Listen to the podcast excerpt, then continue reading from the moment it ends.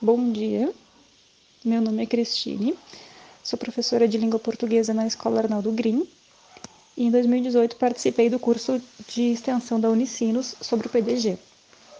Eu vou relatar então um pouquinho como é que foi a finalização do curso, em que a gente fez um projeto didático de gênero aplicado lá na Arnaldo Green.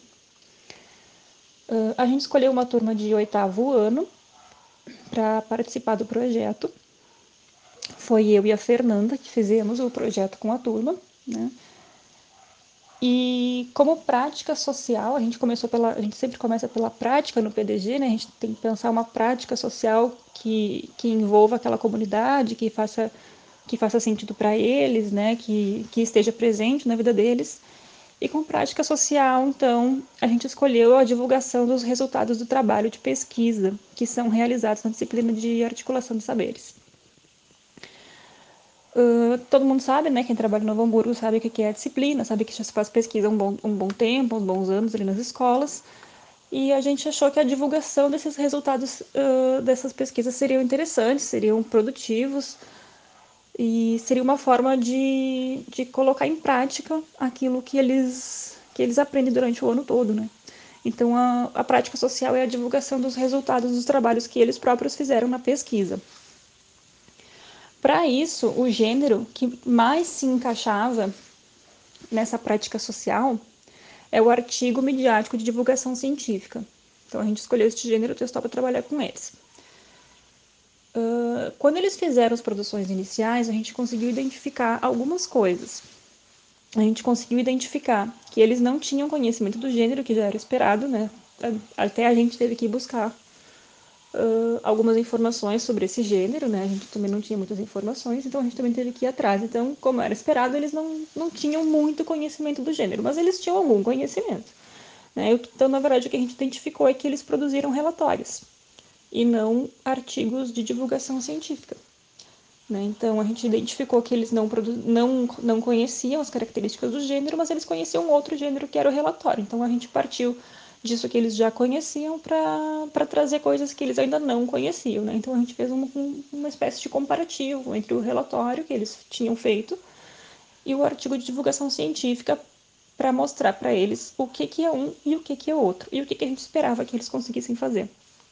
Né? Então a gente fez, uh, a gente iniciou as oficinas com essa comparação, trazendo o que, que eles já sabiam, que é o relatório, e a partir do relatório mostrando para eles onde a gente queria chegar que era o artigo de divulgação científica.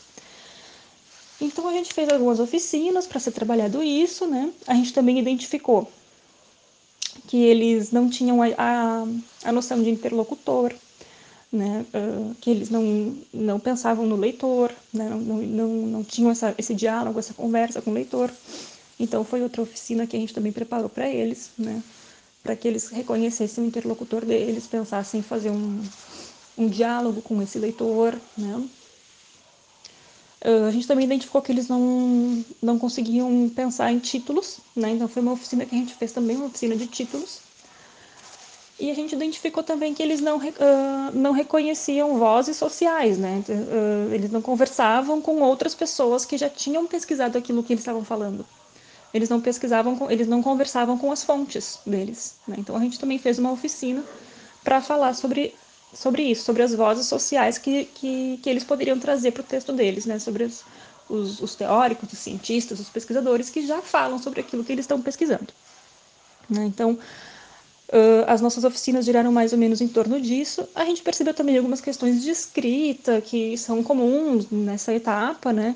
algumas questões de estruturação de texto que também são comuns nessa etapa. A gente trabalhou isso também nas oficinas, mas não foi o foco. Isso a gente trabalhou digamos assim, em segundo plano. Esse não era o foco principal. O foco principal era atingir aquele gênero textual. Né? Só que, claro, esse gênero textual ele tem uma, uma estrutura. Então, a gente trabalhou a estrutura do gênero, né? para que eles conseguissem estruturar o texto deles.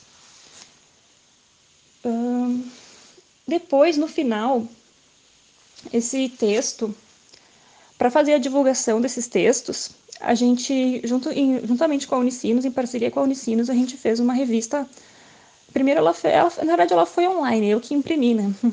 A gente fez uma revista online, uma revista científica online, que depois eu acabei imprimindo e entreguei, distribuí pela escola, distribuí para os alunos, né? uh, onde foram impressos os textos deles. Então, a circulação final foi essa, foi a revista de divulgação científica. Eu acho que esse trabalho que foi feito com essa turma, ele teve um resultado espetacular, porque praticamente todos eles conseguiram atingir o objetivo final, que era construir um artigo de divulgação científica. E a comparação uh, entre o primeiro texto e o último texto é, ela é bem, bem espantosa, porque a gente percebe que eles partiram do relatório e chegaram no artigo de divulgação científica a partir das oficinas que a gente fez. Né? Então, acho que foi um trabalho espetacular. Eles com certeza aprenderam muito e eles, eles conseguiram uh, produzir um texto com um contexto social, com um objetivo, com um fim, né? E com, com um norte, né? Eles não produziram um texto apenas para que a professora corrigisse, eles produziram um texto que teve circulação. E eu acho que isso é fundamental para o PDG, né? Que é a circulação final do texto. É isso, obrigada.